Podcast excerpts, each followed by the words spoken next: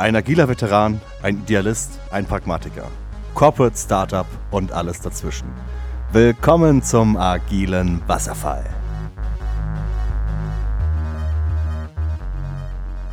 Willkommen, Matthias. Guten Tag. Willkommen, Ilias. Hallo, Andreas. Schön, dass ihr wieder da seid zu dieser Spezialfolge des agilen Wasserfall.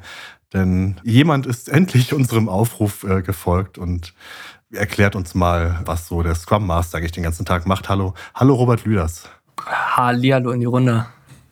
Danke für die Einladung. Jemand, der Ahnung hat. Vielleicht löst du alle unsere Probleme. Oh, oh, oh, oh. Hier kommen die ersten Vorurteile äh, auf den Tisch, dass der Scrum Master die Probleme löst. Hm, aber Oh Gott, jetzt, okay, steigen wir, steigen wir direkt ein. äh, krass. Aber wenn du, wenn, du keine, wenn du keine Probleme löst, warum sollte ich dich dann heiern? Aber jetzt, jetzt erstmal, was, was machst du denn? Wer bist du? Äh, und, genau, äh, stimmt. Ja, ja, genau. Erstmal ein bisschen Background zu dir wäre schön. Genau, genau. Ah, genau, äh, ihr habt es ja schon gesagt, äh, ich bin Robert, bin Scrum Master bei der DKB und äh, mache das tatsächlich Vollzeit. Vollzeit, Vollblut Scrum Master kannst du es nennen. Und ähm, ja, arbeite zurzeit mit einem Entwicklungsteam zusammen. Wir sind gerade dabei, den äh, Kreditvergabeprozess in der Bank zu digitalisieren. Spannendes mhm. Thema. Genau, genau. Mhm. Ist äh, spannend.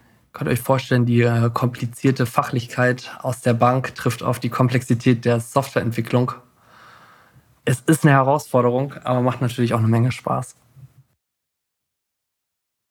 Cool. Ja, cool, witzig. Klingt spannend. Und genau, das ist ja, das ist ja so der, das optimal, mehr weiß ich gar nicht, optimal das Setup ist, ne? Ein Scrum Master, ein Team und möglichst, ja, eigenständig und, und selbstständig und sich kontinuierlich verbessernd und äh, das ist alles so, ne? Du hast ja, ich, auf deinem LinkedIn-Profil steht da was von wegen agile Buzzwords und so. Da kann man ja mal, wie, wie kann man ja mal einhaken, wie nah bist du denn mit deinem Team an, an den Buzzwords dran? Genau. Was läuft denn, was läuft denn super? Ja, das ist, das ist eine gute Frage. Ne? Also gerade in dem Bereich gibt es unendlich viele Buzzwords, äh, gefühlt so jede Woche Neues, äh, was da in den Raum geschmissen wird. Und äh, das Spannende ist ja, wenn du ähm, die Leute fragst, hat ja jeder auch ein ganz anderes Verständnis von. Und unter anderem ist es auch bei den Scrum Master so, äh, die haben auch andere Verständnisse von den verschiedenen Dingen und äh, da kommst du eben an diesem ganz wesentlichen Aspekt nicht vorbei, dass du über diese Dinge sprechen musst, dass du erstmal fragen sollst, okay, was verstehst du darunter? Was machst du denn, äh, woran machst du das denn fest, dass Agilität eben jenes und dieses bedeutet? Und dass du solche Fragen stellst, das ist so eine, eine von diesen Aufgaben als Scrum Master, dass du eben Klarheit schaffst und ein gemeinsames Verständnis eben schaffst. Das ist dann. super, kann ich, kann ich unterstützen. Finde ich auch ja, super. Das ist, das ist, dann, das ist dann das, was du den ganzen Tag so machst. oh, wow. genau, genau, von morgens äh, 8 bis 17 Uhr abends. Ähm, ist halt einer dieser, dieser Teile. Ne? Also ja. ähm, im Endeffekt gibt es so ein paar Aufgaben, die, äh, die immer wieder durchkommen. Also klar, diese Prozesse, die du als Scrum Master eben äh, innerhalb des Rahmenwerks einhalten solltest. Also, dass du eben diesen Scrum-Prozess lebst und liebst, würde ich mal sagen. Da hast du ja auch relativ klar erklärt bekommen, wie das Ganze zu laufen hat mit dem Scrum Guide. Du hast da klare ähm, ja, Erklärungen drin, klares Setup und was das Team eben draus macht, das ist dann so ein Stück weit natürlich dem Team überlassen. Aber gerade am Anfang merke ich eben auch immer wieder, es hat durchaus schon einen Grund, warum der Scrum Guide so ist, wie er ist. Und es lohnt sich, den auch eins zu eins eher gerade am Anfang umzusetzen. Und, und das wollte ich auch gerade fragen. Also heißt das, dass du auf Biegen und Brechen quasi den, den Scrum Guide verfolgst? Nicht auf Biegen und Brechen. Das Spannende beim Scrum Guide ist ja wirklich, ne, der, der sagt dir, okay, du sollst eine Review machen, damit du sicherstellst, dass du deine Nutzer einbindest, dass du das ehrliche Feedback dir da holst und schaust, okay, war das jetzt was, was Mehrwert stiftet, was wir da entwickelt haben über unseren letzten Sprint oder eben nicht. Der sagt dir ganz klar, du sollst eine Retro machen, dass du dich eben hinsetzt und überlegst, okay, was lief denn gut innerhalb des Teams, was lief weniger gut, was machen wir beim nächsten Mal anders der sagt dir klar, du sollst eben gucken, dass du pro Sprint auch irgendwas lieferst, was Mehrwert hat. Dieses potentially shippable Product Increment, ne? dieses in sich werthaltige äh, Stück Software, das du dann eben liefern sollst oder eben anderes Produkt, kommt drauf an, wo du bist. Und wenn du eben den Scrum Guide anpassen möchtest für dich, dann birgt das natürlich immer die Gefahr, dass du ja eben nicht diese Vorteile erzielen kannst, die der Scrum Guide dir da verspricht. Und wenn das eine bewusste Entscheidung ist und du das trotzdem hinbekommst, dann spricht ja nichts dagegen. Aber wenn du eben den Scrum Guide anpasst, weil du merkst, okay, wir haben Schmerzen, wir bekommen das nicht hin, ne? wir bekommen dann irgendwie nicht unsere Nutzer ins Review und ändern das dann ab und halten das dann einfach nur vom eigenen Team, die Vorstellung, und äh, lassen den Product Owner dann drin abnehmen, dann ist es eine vertane Chance und sorgt zwar im Endeffekt dafür, dass du den leichten Weg gegangen bist, aber hast dir im Endeffekt ins eigene Knie geschossen, denn ehrliche Nutzer hast du dann nicht da gehabt und ein ehrliches Feedback ist dann auch durch die Lappen, durch die, äh, durch den Lappen gegangen, ja. Finde ich eine War das spannende, verständlich? Oder? Ja, ich finde das, ich finde das spannend, weil ich es so noch nie gehört habe, sondern es immer dann eher so dieses gab, so von wegen, äh, man muss das so machen, weil sonst ist das kein Scrum mehr. Oder man gesagt hat, ja, aber vielleicht muss ich auch gar kein Scrum machen und du halt sagst, okay, aber wenn du dich bewusst entscheidest, dass du da gerne das ändern willst, weil das für dich das einzig oder, oder der einzig gangbare Weg ist, dann musst du das machen, aber halt mit den Konsequenzen, die das nach sich zieht. Finde ich so eine ganz gute Aussage eigentlich. Mhm. Also, also in diesem ganzen Bereich Agilität ist es immer so, dass da sehr viel Schwarz- und Weiß-Denken drin ist. Ne? Da sagen die Leute, okay, wir sind jetzt total agil und wir arbeiten total krass nach Scrum. Oder die Leute sagen, nee, äh, Scrum ist überhaupt nichts für uns und agil äh, macht überhaupt keinen Sinn und funktioniert nicht. Und wie so oft im Leben liegt die Wahrheit irgendwo dazwischen. Ne? Also Agilität ist halt einfach kein Lichtschalter, den du irgendwie so ein- oder ausschaltest, das muss man sich eher wie so ein Dämmlicht von Ikea vorstellen, dass du den eben heller leuchten lassen kannst oder weniger hell leuchten lassen kannst. Das gefällt mir. Das finde ich schön. Ja. Das ist so die Idee dahinter. Ne? Also du kannst im Endeffekt eher anpassungsfähig sein an dein Umfeld oder bist es eben weniger. Aber es ist eben nichts, was schwarz und weiß ist. Und Stimme ich, stimme ich voll zu und möchte dir aber zu was vorher genannten total widersprechen. Und zwar, dass du sagst, ja, im Scrum Guide steht ja total leicht und verständlich und, und klar drin, was du denn so brauchst, wenn ich mir die Diskussionen und Wortglaubereien um diesen Scrum Guide anschaue, dann haben die Leute natürlich schon eine sehr unterschiedliche Sicht und Interpretation dessen, weil das vollkommen normal ist. Das ist Sprache. Sprache ist ambivalent und sehr kontextabhängig. Deswegen finde ich auch die so und so verstehe ich jetzt auch den, den Punkt mit der Rolle des Scrum Masters als ein Verständnis, ein gemeinsames Verständnis dafür schaffen, dann auch jetzt, glaube ich, ein bisschen besser. Ja, das ist, äh, das ist schön, dass wir da äh, ein bisschen mehr Klarheit geschaffen haben. Übrigens auch ein ganz wesentlicher Teil in Scrum. Ne? Du hast ja äh, die fünf Werte von Scrum. Auch über die solltest du dich als Team, äh, mit denen solltest du dich auseinandersetzen als Team. Du solltest äh, darüber Klarheit verschaffen, was bedeutet denn Respekt füreinander? Was bedeutet denn Offenheit? Was bedeutet es, sich selbst zu verpflichten auf ein Ziel? Ne? Woran mache ich jetzt einen Fokus fest? Und ähm. was bedeutet Mut? Also das ist schon, ist schon wichtig, dass du da ein klares Verständnis drüber hast, dass du darüber sprichst, weil für den einen kann das was ganz anderes heißen als für den anderen. Elias, war das, das nicht so ein bisschen das, das was, du, was du dann probiert hast zu machen? So? Das macht man dann auch mal. Ne? Also als Scrum Master musst du dann schauen, okay, du hast dein Team jetzt vor dir sitzen und du siehst, mit was äh, das Team eben, sich eben so zu rum, rumzuschlagen hat. Und dann kannst du überlegen, okay, liegt es jetzt vielleicht daran, dass dann unterschiedliches Verständnis von äh, Fokus ist? Ne? Oder äh, fehlt es dem Team am Fokus? Äh, fehlt es dem Team an Offenheit, wenn äh, die äh, Teammitglieder einzeln zu dir kommen und sich über den anderen beschweren? Geht dann auch schon wieder fast in die Richtung Respekt. Ne? Und dass du dann eben schaust, okay, was passiert hier in diesem sozialen Konstrukt? Was passiert hier zwischenmenschlich? Und wie kann ich jetzt dafür sorgen, dass sich hier etwas verändert, so dass das Team besser wieder miteinander kann und quasi ineinander greifen kann, wie zwei Zahnräder, die eben wunderbar funktionieren. Da, da muss ich, ich habe keine andere Wahl, ich muss quasi auf diesen Zug jetzt aufspringen und dich ähm, ein paar Sachen fragen, weil im Endeffekt der Engineering Manager ist zum großen Teil auch ein Scrum Master, ja, also ähm, so wie wir ihn zumindest leben. Also ich habe echt wirklich zwei Fragen. Einmal dieser initiale Aufwand, Werte schaffen, Verständnis, dieses ja, diese Sicherheit schaffen letzten Endes, dass, dass man offen reden kann. Das ist ja eigentlich am Anfang sehr wichtig. Ja, also später wird es vermutlich nicht mehr so relevant, wenn man, wenn man eingespielt ist. Es spielt, glaube ich, immer eine Rolle. Ja, es, es läuft immer, immer mit, aber am Anfang ist, glaube ich, der Aufwand ziemlich groß. Und zweitens, bleiben wir erstmal da, genau. Wie, wie, wie, wie siehst du das? liege ich da richtig oder bin ich da falsch? Mhm. Äh, ich denke, da bist du, da bist du schon auf dem richtigen Weg, ne? dass du sagst, okay, diese Grundlage muss erstmal geschaffen werden.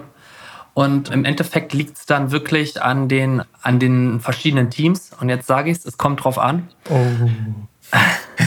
Der Standardspruch äh, des Scrum Masters, ne, was du machen sollst.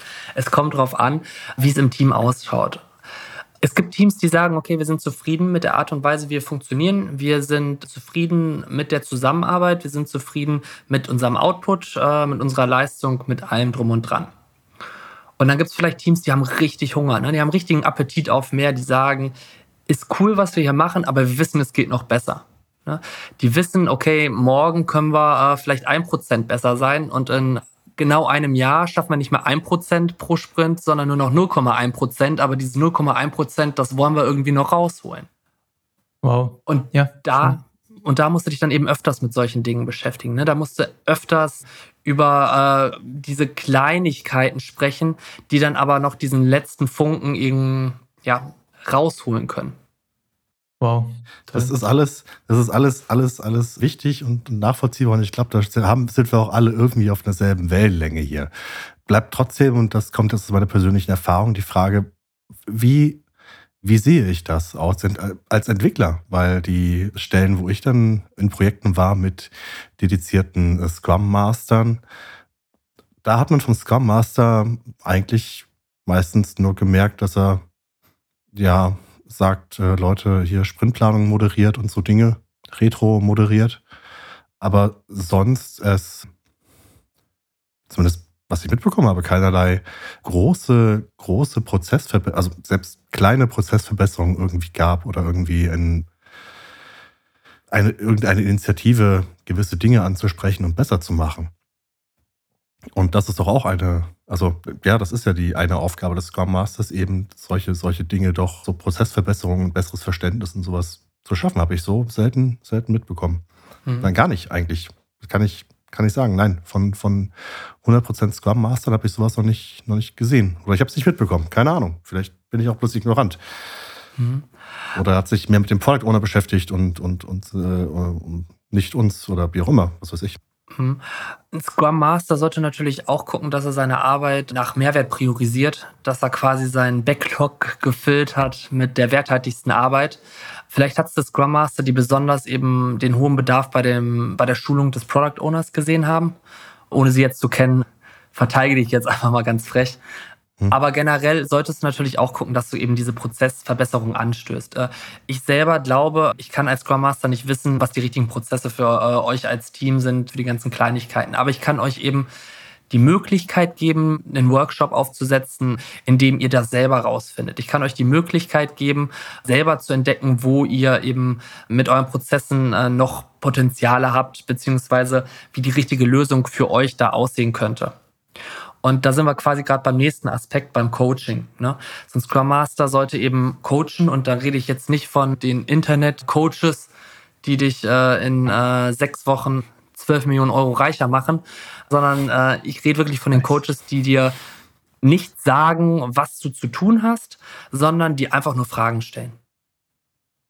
Einfach nur Fragen stellen und dir so äh, helfen, die Perspektive zu, zu wechseln und neuen Blick auf Dinge zu erhalten. Robert, ich liebe dich. Also jetzt nicht so, wie, wie, wie sich das gerade jeder vorstellt. Ich finde es Hammer, was du sagst, wirklich. Ich bin großer Fan von dem, was du sagst. Vielleicht, weil es auch ich in, meinem, witzig, in, in meiner Arbeit widerspiegelt. Entschuldigung. Ja, Andreas? Mach weiter, Entschuldigung. Nee, nee. ich, nein, ich, ich finde es immer witzig, wie, wie, wie geflasht davon bist, weil für mich ist das alles so, mehr oder weniger gesunder Menschenverstand und so schon in, in diesem Thema bin ich ja mehr drin und du bist immer so, boah, krasser Scheiß, ja geil. Wenn man das so erklärt bekommt, ist, da klingt das ja alles eigentlich ziemlich geil. Na, ja, weil, das auch, weil es auch meine persönlichen Werte widerspiegeln und wie ich das, wie ich an die Themen rangehe. Ja, ja und wenn man sowas mal hört von, von jemandem, der der das auch macht, ist das schön, weil ich kann aus Erfahrung sagen, dass es halt wirklich nicht jeder macht. Und wenn man das wirklich so lebt und die Teams halt auf diese Art und Weise bestärkt, äh, verstärkt und, und zu einem Team macht, ja, und dann hoffentlich auch zu einem Hyper-Performing-Team, dann ist das fantastisch. Ich benutze dieses Wort nicht, nicht oft. Ähm, es ist fantastisch. Das, äh, das Schwierige an der ganzen Sache ist natürlich, das klingt, das klingt erst auch fantastisch und dann kommt aber dieser Alltag. Ne? Dann kommt dieser Alltagstrott rein und da wird es dann schwierig, gerade auch jetzt in so einer Remote-Situation, würde ich behaupten. Weil uns eben dieses Zwischenmenschliche dann irgendwo doch flöten geht. Ne? Dieses Informelle, dieser äh, informelle Austausch, das ist der Schlüssel für Vertrauen schaffen. Vertrauen entsteht in den paar äh, Sekunden, in denen Leute sich ähm, Smalltalk äh, vor Meeting unterhalten. Dadurch, dass jetzt alle remote sind, beginnt das Meeting um neun. Alle kommen um neun rein, manche zwei Minuten später. Es geht direkt los.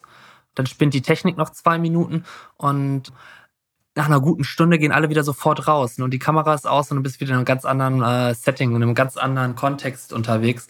Und da geht eben auch sehr, sehr viel flöten, was äh, wir da gerade eben besprochen haben. Ne? Diese, diese Möglichkeit, wirklich sich mit solchen Dingen zu beschäftigen, wie, okay, was sind die Prozesse, die mir gut täten?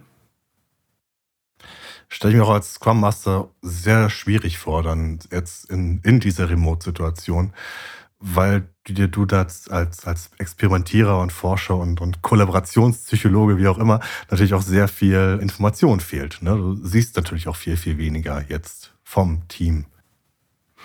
Auf jeden Fall, auf jeden Fall. Also sind halt die Meetings. Ich gucke, dass ich äh, Einzeltermine habe mit den Entwicklern.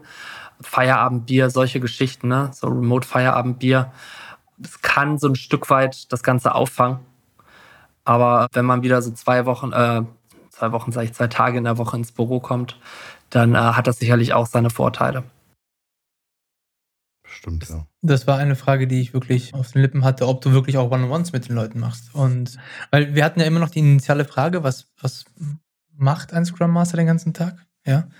Und eine Frage, die, glaube ich, sehr passend dazu ist, wie ist das denn, wenn du ein zweites Team hast? Naja, es war jetzt eine Verkettung von Fragen, aber Hast du darfst du überhaupt ein zweites Team haben? Da, sehr gute Frage. Darfst du überhaupt eins haben? Solltest du? Wie ist die Realität? Mhm. Auch da äh, sage ich es wieder. Es kommt drauf an. Ähm,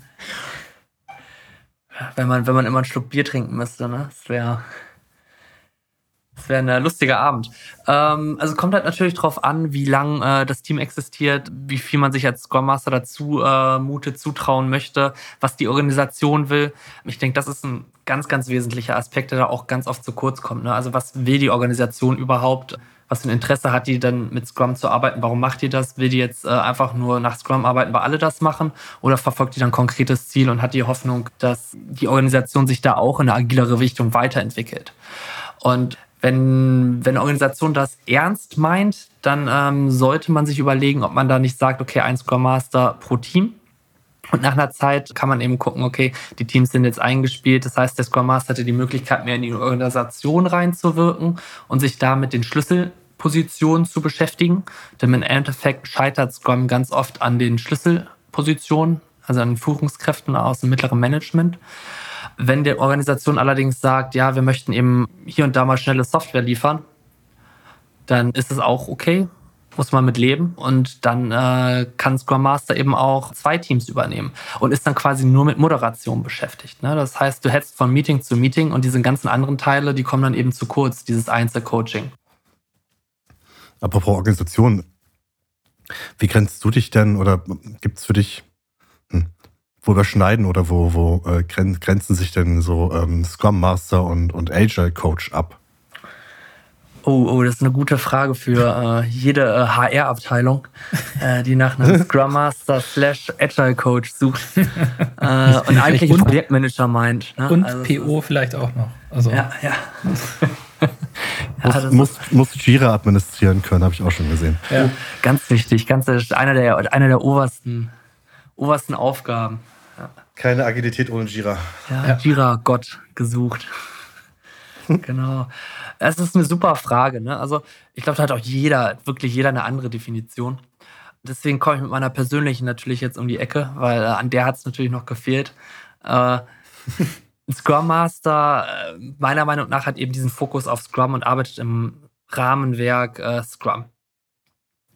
Und hat den festen Fokus, äh, ja, nicht festen Fokus, den Fokus aufs Team gelegt und zweitrangig dann eben auf den Product Owner und an dritter Stelle steht die Organisation. Ein Agile Coach hingegen, der ist an äh, erster Stelle äh, mit der Organisation unterwegs und kümmert sich dann im Nachgang um die Teams.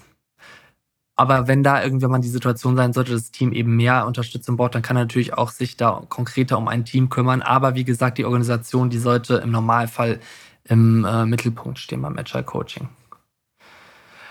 Und ein ganz krasses Phänomen ist auch ganz oft gesehen, okay, ähm, das ist einfach der nächste Karriereschritt eines Scrum Masters zum Agile Coach. Quasi die Beförderung, auf die man sein Leben lang wartet. Ähm, sehe ich halt zum Beispiel komplett anders. Ist das ein Downgrade oder wie siehst du es? Das sind das sind zwei also finanziell sicherlich, oder? finanziell tatsächlich ja, weil das eben leider so gesehen wird. Aber im Endeffekt ist es halt das äh, sind zwei verschiedene Rollen für zwei verschiedene Ziele, die man verfolgt. Ne? Mit einem Agile Coach, da willst du die Organisation eben entwickeln, das ist dein Ziel. Und mit einem Scrum Master willst du nach Scrum arbeiten. Da hast du ein anderes Ziel. Äh, das ist quasi so, als wenn du ähm, dir äh, ja das Bild an die Wand hängen willst und jetzt hast du die Wahl, äh, machst du das mit einem Nagel, da brauchst du einen Hammer oder äh, ziehst du die Schraube in die Wand rein, dann nimmst du dann den Bohrer und im Nachgang äh, den Akkuschrauber. Ne? Heißt das aber, ähm, heißt das aber, dass beide gleichzeitig zusammenarbeiten können? Sprich, du hast Agile Coaches für die Organisation und Scrum Master für die Teams? Mhm. Auf jeden Fall, das ist durchaus möglich. Das ist durchaus möglich. Ne? Und auch gerade in dem Bereich, da gibt's ja, da gibt's ja auch keine endgültige Lösung, beziehungsweise keine allwissende Person. Ne? Also ich arbeite ähm, mit wirklich wunderbaren Scrum Mastern zusammen, die ähm, mir meinen Arbeitsalltag so dermaßen erleichtern und mir so wertvolles Feedback geben, die mir ermöglichen, Dinge zu üben, äh, Rollenspiele quasi, äh, indem wir Konflikte üben als Beispiel. Das machen wir alle zwei Wochen. Cool. Das war, das war lernen, wie kann man Konflikte wirklich lösen und hat jeder andere Stärken, die er da einbringt. Ne? Jeder hat da seinen anderen, ähm, ja, seinen anderen Fokus, seine andere ja, es ist eine Stärke im Endeffekt, eine seine andere Stärke, die er da ausspielen kann in den verschiedenen Situationen. Und äh, von daher ist es durchaus sinnvoll, also es kann durchaus sinnvoll sein, ne, wenn, wenn die Organisation sowohl agil werden will, als auch nach Scrum arbeiten will, beides zu tun. So wie du es sagst, hört sich für mich so ein bisschen an, als wenn du sagen würdest, eine Organisation kann auch nicht agil sein und nach Scrum arbeiten. ja, das ist äh, ganz, ja, oft, das ganz oft so. So, so, so kann es gehen. Du kannst natürlich, ich glaube, da gibt es auch dieses schöne Meme, wo das, wo auf so einer kleinen Insel ein Team in seiner kleinen Blase mit dem Whiteboard irgendwie arbeitet, während die ganze Organisation irgendwie ultra wasserfallig ist. Ne? So. Ja. Das ist, aber das ist natürlich auch eine schöne Frage. Hast, du, wie, schon mal, wie, hast äh, du schon mal gesehen, dass das wirklich funktioniert? äh, du meinst äh, sowohl als auch? Sowohl Wasserfall als auch Scrum? Oder? Ja. ja das ist, ist die Frage, ne? Ist, lass ich den Scrum Master raushängen. Ne? Was, was bedeutet funktioniert? Richtig, richtig. Es kommt drauf an, was funktionieren bedeutet, ja. Was ja. ist deine Definition of done? Ähm. Sagen wir es so, meinst du, dass du dabei in so einem Prozess wirklich iterativ ein Produkt vorantreiben kannst? In einem agilen Umfeld? Ich glaube, ich glaube, es wird dir verdammt schwer fallen. Ich glaube, es wird dir verdammt schwer fallen. Im Endeffekt passiert das natürlich ganz häufig, ne, dass der Agile Coach ins Haus geholt wird, um den agilen Anstrich zu verpassen. Und in der Box ist dann äh, Wasserfall vom Feinsten. Und das mangelt dann eigentlich an, ähm, an Verständnis. Und da sind wir wieder bei den Schlüsselpositionen, warum denn überhaupt notwendig ist, agil zu arbeiten. Und das ist ganz oft eine Verkennung von äh, Komplexität. Da wird geglaubt, dass man in einer komplexen Welt mit den alten Vorgehensweisen dieselben Erfolge feiern kann wie die letzten ähm, 50 Jahre. Und weil das eben so gut funktioniert hat, mit einer Hierarchie, weil das so gut funktioniert hat, alle Informationen hoch zum Chef und äh, der trifft dann eine Entscheidung, ist dann eben dieser Irrglaube, das kann immer noch funktionieren. Oder man geht ja noch weiter und sagt, okay, die Teams, die dürfen alle Entscheidungen selber treffen, aber nur bis hierhin. Und dann wird diese gläserne Decke eingezogen. Und das heißt, die, äh, die äh, Teams unten, die dürfen dann eben oben anklopfen und sagen, hey, hier musst du jetzt eine Entscheidung treffen, aber ähm, alles darunter, das dürfen wir machen und das führt natürlich zu sehr viel Frust. Ja. Weil bei den entscheidenden Punkten ist es ganz oft so, dass die Teams dann eben doch nicht wirklich entscheiden dürfen. Und äh, die merken das ja auch, ne, dass hier so vorgeheuchelt wird, ja, jetzt äh, arbeiten wir selbst organisiert und äh, ihr habt jetzt alle möglichen Freiheiten und kickern dürft ihr auch. Und dann kommt eben dann doch der Punkt, wo der Chef dann ähm, sagt, nee, aber jetzt, jetzt will ich doch das letzte Wort haben. Und find dann ich, ähm, gehen die Leute weg. Ja, richtig. Finde ich schön, weil ich habe exakt dieselben Erfahrungen mehrfach machen dürfen. Es ist echt kompliziert und ich glaube, wenn, wenn mir, ich, ich glaube, es kann in Firmen funktionieren, es ist aber sehr schwierig und ich glaube nur in Ausnahmefällen. In der Regel wird es wahrscheinlich so laufen, wie du es gerade beschrieben hast. Aber auch da, falls es irgendjemanden gibt, der das hört und meint, äh, dass es bei ihm besser läuft, kann mich gerne eines Besseren belehren. Finde ich gut. Familie ist besser. Ähm, nee, das war jetzt mehr, mehr ein Joke als ähm, ernst gemeint. Aber ich habe noch zwei Fragen, aber ich glaube, Andreas hatte auch was, oder? Ja, wo wir schon, ja, genau, weil, weil sich das so gerade in dieser Sphäre befindet, Organisation. Wie skaliere ich Scrum?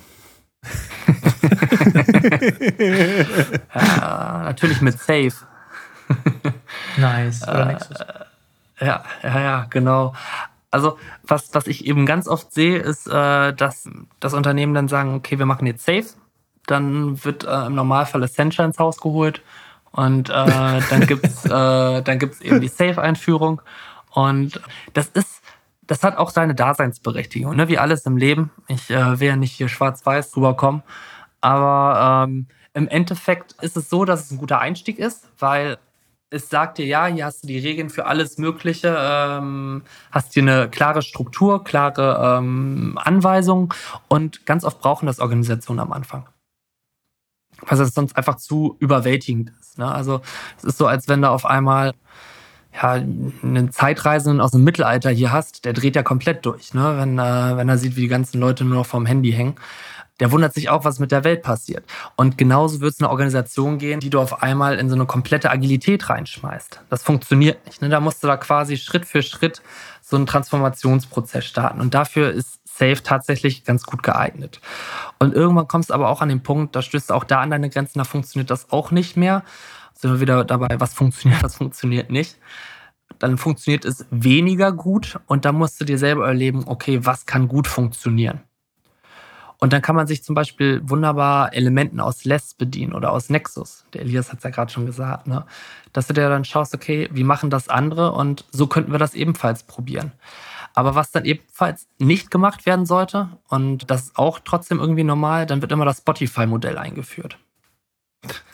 Ja? Das ist so lustig. Das ist so Elias, wäre das das nächste gewesen? wir, wir, ja gut, wir haben nicht das Spotify-Modell, aber wir haben Tribes, wir haben Squads, wir haben Genau, das, äh, ist ja auch vollkommen okay. Es sind ja bloß Labels für, für, für Dinge, aus denen du machst, was du möchtest. Ne? genau, und da, darauf würde ich gerne äh, aufspringen, weil ich bin halt ein Fan, dass man sich einfach nicht Scrum by the Book, nicht Safe by the Book, sondern halt sich Sachen quasi rausnimmt, die, die für einen funktionieren. Also zum Beispiel bei Auscode 24 haben wir irgendwann gemerkt, wir sind viel zu viele Teams. Wir haben, keine Ahnung, 24 Leute, die an einer Android-App arbeiten, ja, über die gesamte Firma. Sowas machen wir. Dann haben wir uns bei Safe quasi den Release Train geklaut. Ja. Wir haben ihn Release Hyperloop genannt natürlich, weil wir viel cooler sind als alle anderen. ähm, ich hatte auch super geile Bilder vom Hyperloop. Ja, Mann, war das cool. Ähm, und, aber wir haben uns das halt rausgenommen, weil wir gesehen haben, dass das für uns funktioniert, für den speziellen Fall. Und ja, also ich bin da ganz bei dir, dass man halt immer wieder auch mal schauen muss, was bei anderen funktioniert, was man selber halt irgendwie mit einbringen kann. Ja.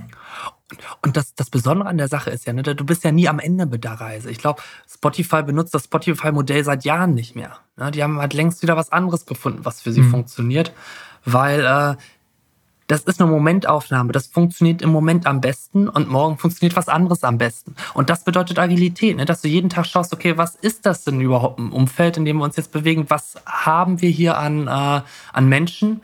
Was funktioniert für diese Menschen? Und mit diesen Menschen erarbeiten wir zusammen eine Lösung, die heute funktioniert und morgen schon wieder anders aussehen könnte. Schau, und schon wieder will ich sagen, dass ich ihn liebe. Was soll ich denn machen? Also er, er sagt halt einfach sehr gut. Cool. ich fühle mich beschmeichelt. Ja. Aber jetzt, jetzt habe ich noch eine Frage, die mich wirklich brennend, brennend interessiert. Was hältst du denn von solchen Hybridrollen? Also wir hatten schon mal eine, eine Folge über Hybridrollen, sprich, ähm, was hatten wir denn da? Technical Program Manager, Technical Product Manager, aber auch den EM, also Engineering Manager, der quasi unter anderem halt auch Scrum Master Aufgaben hat. Glaubst du, dass es möglich und dass man zugleich eben auch alle Scrum Master Aufgaben erfüllt? Das ist so eine Frage, wo sofort, es kommt drauf an. Ich, ich wollte sagen, es, es dürft ihr mal raten, was ich antworte. Ja. Äh, es kommt drauf an halt. Ne? Also ich persönlich würde es mir jetzt vielleicht nicht zutrauen, weil äh, ich habe halt auch einen ganz anderen Fokus. Und ne? ich weiß, dass ich da nicht das Interesse hätte, beziehungsweise dass, dass eine Rolle irgendwie den kürzeren ziehen würde. Und mhm du musst eben für dich selber entscheiden, ist das etwas, wo du mit leben kannst? Äh, ist es etwas, womit das Team leben kann? Ist es etwas, wo die Organisation mitleben kann? Vielleicht es sogar will, ne? es anstrebt, dann leg los. Und im Endeffekt musst du natürlich gucken, wie du nachts schlafen kannst, mhm. wenn du es ganz dramatisch sagen willst. Ja, verstehe ich. Also ich kann, glaube ich, ganz gut schlafen. Aber, ähm, sehr gut, sehr gut. Das ist wichtig. aber ich, ich, ja, coole Antwort. Fand ich sehr cool. Ich weiß gar nicht, wann wir da mal drüber gesprochen haben, aber wir hatten das doch auch mal irgendwann, dass wir gesagt haben, dass es einfach Jobs in einem Team gibt, die irgendwie erfüllt werden müssen. Und ich glaube, ja. darauf läuft es ja irgendwie raus, oder? Dass du sagst, du hast Jobs und das ist ja eigentlich egal, wer sich dem Ganzen annimmt. Es sollte bloß jemand sein, der wirklich dahinter steht und der da Bock drauf hat. Und mhm. so muss es eigentlich, glaube ich, in einem Team laufen, oder? Auf jeden Fall, ne? Ist ja auch das, das Schöne am neuen Scrum Guide, dass er äh, sagt, dass es jetzt quasi einfach nur noch diese Aufgaben gibt, die ähm, übernommen werden müssen und theoretisch auch irgendein Entwickler äh, die Retro organisieren kann. Ne, es, ist, äh, es muss nicht immer nur der Scrum Master sein. Passend dazu die Frage, könntest du dir vorstellen, eine andere Rolle einzunehmen? Jetzt mal nicht äh, Entwickler oder, oder äh, Developer, wie, wie halt genannt wird, sondern Product Owner. Mhm. Product Owner ist wahrscheinlich auch eine verdammt schwierige Aufgabe. Der PO heißt nicht ohne Grund so. Äh, ne? Also du bist halt echt ganz oft der Arsch vom Dienst, weil deine Hauptaufgabe ist es eigentlich Nein zu sagen. Der Kunde kommt zu dir, der Stakeholder kommt zu dir ähm, in jeglicher Form, ne? die verschiedenen Nutzer. Jeder will irgendwas von dir. Äh, ich, ich hatte neulich so ein schönes Bild gesehen ne? von so einem, so einem Schweizer Taschenmesser. Das Messer mit der einen Klinge, ne? das ist, was der Kunde überhaupt braucht. Dann das Schweizer Taschenmesser mit einem Bieröffner, was der Kunde bekommt. Und dann gab es dieses Schweizer Taschenmesser mit allen Funktionen, die es gibt. Und dann stand drunter Stakeholder äh, ähm, Anforderungen. Und so ungefähr ist das auch. Ne? Der Stakeholder, der hat immer unendlich viele Ideen und im Endeffekt musst du dem dauernd Nein sagen. Und damit musst du leben können. Du musst jemand sein, der gut Nein sagen kann und gut Abfuhren erteilen kann. Auf der einen Seite. Und auf der anderen Seite muss jemand sein mit einer wahnsinnigen äh, Begeisterungsfähigkeit für das Produkt, an dem du arbeitest. Ne? Weil im Endeffekt musst du eine Vision entwickeln, die Leute mitreißt, die Leute dazu bewegt, äh, sich hinter einem Ziel zu vereinen und diese ganzen Kleinigkeiten an persönlichen Unterschieden eben äh, ja, als Vorteil zu sehen, diese Diversität, ne, die du in einem Team hast, als Vorteil zu sehen und zu versuchen, gemeinsam eben an so, an, an so ein Ziel zu kommen. Und wenn du das nicht hast, wird das verdammt schwer. Und ich persönlich bräuchte dementsprechend irgendein Produkt, wo ich richtig für brenne, um, um diese Rolle einzunehmen. Und äh, bei mir ist es, um ehrlich zu sein, eher dieses ganze Thema Agilität, diese psychologischen Aspekte, die da eben mit reinspielen, die mich eben besonders faszinieren und die Organisationsentwicklung. Wenn das das Produkt wäre, dann wäre ich dabei. Also, also doch Agile Coach. naja. Wenn, wenn, wenn äh, die Beförderung kommt, sage ich Bescheid. Super. Dann darfst du auch wiederkommen. das ist nett. Aber ist doch, ist doch schön, dass du dich selbst befördern kannst. Oder einfach auf LinkedIn mal die, die Titelzeile ändern und schon, schon läuft es. so ungefähr, so ungefähr. Ja. Jetzt haben wir schon sehr lange wieder über die schönen Scrum Master Dinge geredet und noch immer nicht erklärt bekommen, was ein Scrum Master eigentlich den ganzen Tag macht. Wie sieht denn das aus?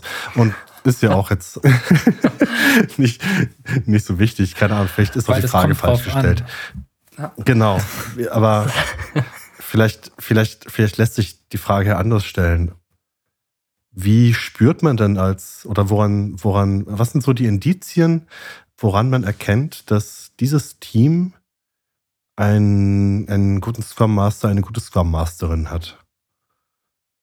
Kann man das von außen irgendwie, wie fühlt sich das an? Gibt es da irgendwelche Indizien, irgendwelche Dinge, die man beobachten kann? Mhm. Das ist eine sehr gute Frage, die ich mir teilweise auch stelle. Denn manchmal, denn manchmal hast du eben auch die Situation, dass egal was du tust, die Umstände eben so in die Karten spielen, dass, dass es trotzdem nicht funktioniert im Team ich sage immer, das Wichtigste beim Scrum Master ist äh, überraschenderweise nicht die Zertifizierung, sondern die Erfahrung. Ähm, Surprise. ja, genau. Also du lernst ja wirklich jeden Tag. Und ich glaube, mit jedem Tag wirst du eben ein bisschen besser da drin, ein Team in die richtige Richtung zu begleiten. Und dennoch kann es dir passieren, dass du an ein Team gerätst, das so dysfunktional ist und so wenig äh, Vertrauen untereinander hat und auch nicht die Bereitschaft dazu hat, dieses Vertrauen aufzubauen, dass du eben auch sagen musst, okay, hier kann ich nicht wirken. Und dann ist es natürlich ein bitteres Eingeständnis, aber es ist ein ehrliches. Und im Endeffekt solltest du ähm, gucken, dass du, wenn du den Scrum Master eben ähm, ja, versuchst, in seiner Arbeit zu bewerten, dass du eben versuchst zu schauen, okay, wie, ähm, wie versucht er das Team eben zusammenzubringen? Wie versucht er dieses Vertrauen aufzubauen? Also ist es eher qualitativ als quantitativ. Auf jeden Fall, ne? Auf jeden Fall. Es ist, ähm, es ist äh, eine Heidenarbeit. Das Ding ist halt, du kannst es auch nicht messen. Ne? Du kannst es nicht messen und du hast keinerlei Erfolgsgarantie. Und was dir äh, ebenfalls ganz oft passiert ist, dass du quasi so eine Idee antriggerst, die erstmal im Team abgelehnt wird und die dann irgendwie drei Monate später umgesetzt wird, weil jemand anders die Idee quasi nochmal hat. Und dann musst du damit leben können, dass der Ruben dann quasi natürlich an die andere Person geht. Mhm. Du aber erstmal der Idiot warst, der quasi diese blöde Idee hatte, ne? Mhm. Klingt auf jeden Fall danach, als ob du von außen, wenn du mit einem Scrum Master, also wenn du überlegst, dir einen Scrum Master zu engagieren, dass es dann halt, ja, auch wieder bloß darum geht, mit welchen Personen möchtest du zusammenarbeiten. Also was sind eure geteilten Werte? Was möchtet ihr dann? Äh, vertraut ihr euch? Und, und so weiter und so fort. Traust du der Person, dass sie committed ist, wirklich mit ihren Erfahrungen das Team und die Organisation weiterzubringen? Das hast du sehr schön gesagt, ja. Das trifft ganz gut. Oh, habe ich jetzt aus Versehen das Abschlusswort gesagt? Nee, ich hätte zum Schluss noch eine, eine, eine kontroverse Frage. Ja, Vielleicht kann man die auch ganz ja. kurz äh, beantworten. Äh, ich habe von irgendjemandem mal gehört, das Ziel eines Scrum Masters sollte es sein, sich selbst obsolet zu machen. Was hältst du davon? Das finde ich einen wunderbaren, äh, wunderbaren Schritt tatsächlich, dass du quasi äh, dein Team so befähigst, so befähigst, sich selbst zu organisieren und so befähigst, selbst mit sämtlichen Herausforderungen umzugehen, die da Tag ein, Tag aus äh, auf uns einprasseln, dass du quasi selber gar nicht mehr notwendig bist. Ich habe neulich äh, ein schönes Buch gelesen, in dem es darum ging, ähm, wie äh, erfolgreiche Gruppen funktionieren. Und da war eine Geschichte drin aus Basketball, dass einer der erfolgreichsten Basketballtrainer immer wieder ähm, sein Team in wichtigen Spielen alleine lässt, dass das Team selbst zur Lösung kommt. Ne? Also normalerweise wird es erwarten, dass äh, der Coach dann mit äh, in, im, im Kreis steht äh, und dann nochmal ordentlich Anweisungen rumbrüllt und alle irgendwie einschwört. Dieser Coach allerdings äh, dann immer das Team immer mal wieder alleine lässt, sodass das Team merkt, okay, wir sind eben auch alleine fähig, Lösungen zu finden. Und ich denke, das trifft es ganz gut. Ne? Das sollte deine Aufgabe sein. Du willst ja nicht Tag ein, Tag aus da sitzen müssen, sondern du willst ja dafür sorgen, dass, dass Leute äh, so weit gewachsen sind, mit diesen Herausforderungen selber umzugehen, so nachhaltig umzugehen, dass sie dich nicht mehr brauchen. Ich hoffe, es war kurz genug. Ja, welches Buch war das denn? ah, lass mich gucken. Uh, The Culture Code hieß Habe ich mir schon gedacht, ja. Das schöne genau, schwarze genau. Buch. Danke. Ja. ja, das ist ein super Buch. Also, hat ja, mir sehr gut gefallen. Kann ich, kann ich auch nur empfehlen. Sehr gutes Buch. Genau. Ja, nice, dann machen wir, das war sehr unterhaltsam. Danke, Robert. Das war echt. Äh, vielen, vielen Dank. War, das vielen Dank. Sehr, sehr gern, sehr, sehr gern. Hat, äh, hat mir auf jeden Fall eine Menge Spaß gemacht. Das freut uns. Wenn wir noch, wenn wir noch mehr blöde Fragen haben, vielleicht sehen wir uns mal wieder. Du, ich, äh, ich bin nur ein äh, Google Meets Call entfernt. Spätestens nach der Beförderung zum Agile Coach müssen wir dich auf jeden Fall wieder einladen. Genau. So, so sieht's aus. So sieht's aus. Ja, dann wünsche ich, wünsch ich dir noch einen schönen Abend. Macht's gut. Dankeschön. Ciao, ciao. ciao, ciao. Bis dann. Ciao.